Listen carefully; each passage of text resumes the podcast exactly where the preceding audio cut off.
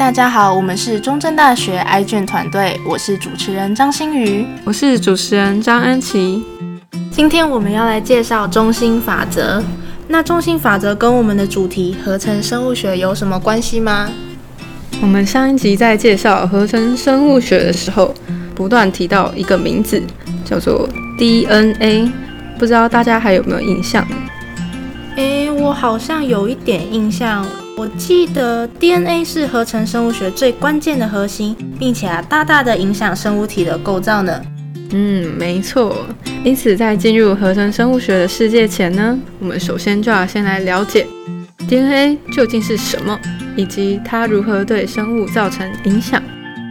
那大家对于 DNA 可能会觉得有点陌生。其实啊，我们常听到的基因，指的就是 DNA 的特定片段。诶，你说基因吗？在我的印象中，基因是经过不断的演化所传承下来的，它影响了生物的生理活动跟外观呢。嗯，就像你说的，基因确实会影响生物的形态。其实呢，每一种生物它都有自己独特的编码，这些编码就像是一本说明书，它记载了建构生物体所需要有什么材料啊，还有它的组装方式。那每一本生物的说明书都有点不一样，所以就造就了生物有各式各样的形态。那我们的 DNA 呢，就是那本生物的说明书。基因则是指书中一小段特定的段落，决定了我们的身高啊、血型，还有肤色等。哦，原来如此。所以 DNA 是一本满满的编码，就像是生物体里面的说明书。而基因呢，就是其中最关键的几句话来决定生物体的体征呢。其实基因也好，DNA 也好，都是大家生活中蛮常听见的名词。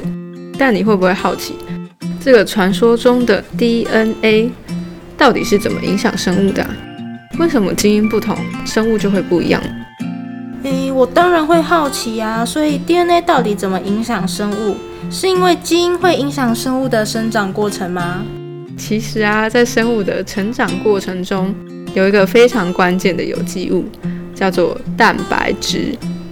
那这个蛋白质呢，除了构成生物体的一部分的组织，像是肌肉组织外，在我们看不到的微观世界呢，蛋白质参与了细胞生命活动的每一个过程，包括细胞的复制啊，以及影响代谢的酵素，到细胞形状的维持。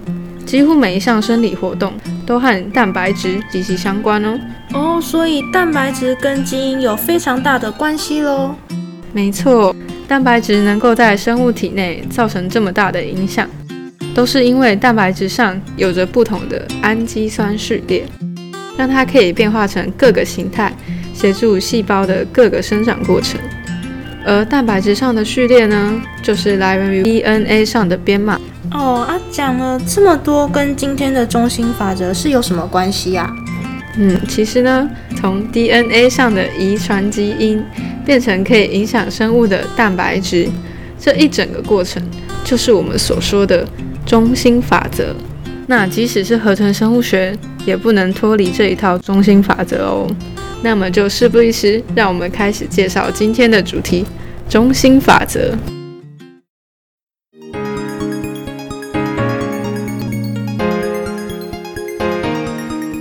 中心法则 （Central Dogma） 被称为细胞内的潜规则，描述了我们熟悉的基因在细胞内是如何被表达出来，进而影响整个生物体的过程。中心法则有三大主角，分别是 DNA、RNA、蛋白质。保存着基因的 DNA 先是被转录成了 RNA，RNA 再经由运送和加工转移成了蛋白质。基因表现出了蛋白质。是构成了生物体的材料之一，也调控了身体运作的机能。这整个流程称为中心法则。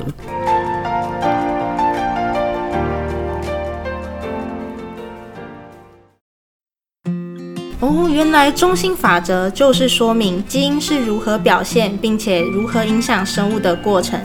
那简单来说的话呢，就是细胞内含有基因的 DNA，首先啊，先被转录成 RNA。RNA 呢，在经由运送跟加工转译成能够影响生物体的蛋白质。嗯，没错。DNA 转录成 RNA，RNA 再转译成蛋白质，这就是我们所谓的中心法则啦。哦，按流程是懂了，可是我还是不懂他在做什么哎。嗯，那我就用另外一个说法来比喻吧。DNA 呢，是经过生物历代流传下来的编码，就像是刻在古老的石碑一样。DNA 上面呢，写满了古代文字。那为了能够理解石碑上的意义，我们需要一个字典，能够去比对并翻译它。而这个字典就是我们的 RNA。RNA 呢，能够让 DNA 变成能够读取的形式，最后翻译出来的结果就是蛋白质啦。哦，原来如此。那所以 DNA 就是古代的文字，RNA 是能够翻译 DNA 的译文，而蛋白质呢，是翻译出来的结果喽。嗯，没错。中心法则中呢，DNA、RNA、蛋白质三个角色呢，彼此互相协调，让基因上的讯息能够在生物体内被表现。哇，真的是非常精密的分工啊！嗯，其实呢，在我们看不到的微观世界，细胞啊，每分每秒都按照着一定的法则在运作，像是中心法则就是其中一个。有了这些秩序呢，我们才能够以稳定的形态存在在这个世界上。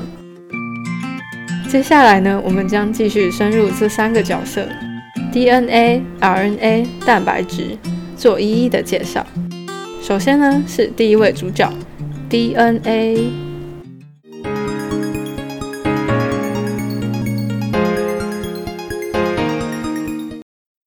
人体由三十七点二兆个微小细胞所构成，在每个不到十微米的细胞中，藏有一颗核心——细胞核。细胞核内富含着丝状物质，互相缠绕而成的染色质。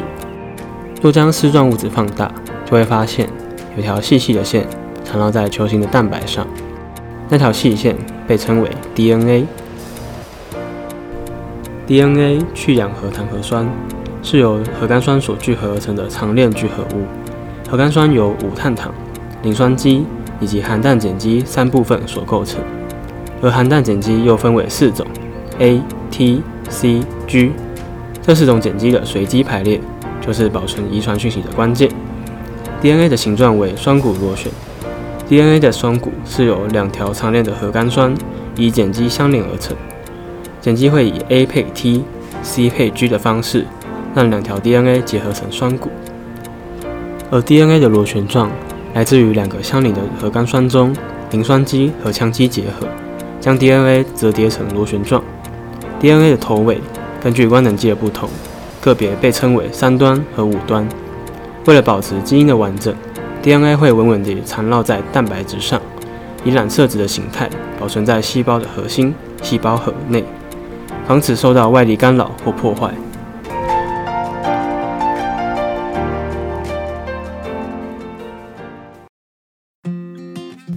法则的第一个主角 DNA 去氧核糖核酸，你说它负责记载构成生物的遗传讯息，可是要盖出那么复杂的生物体，到底需要多少的资讯量啊？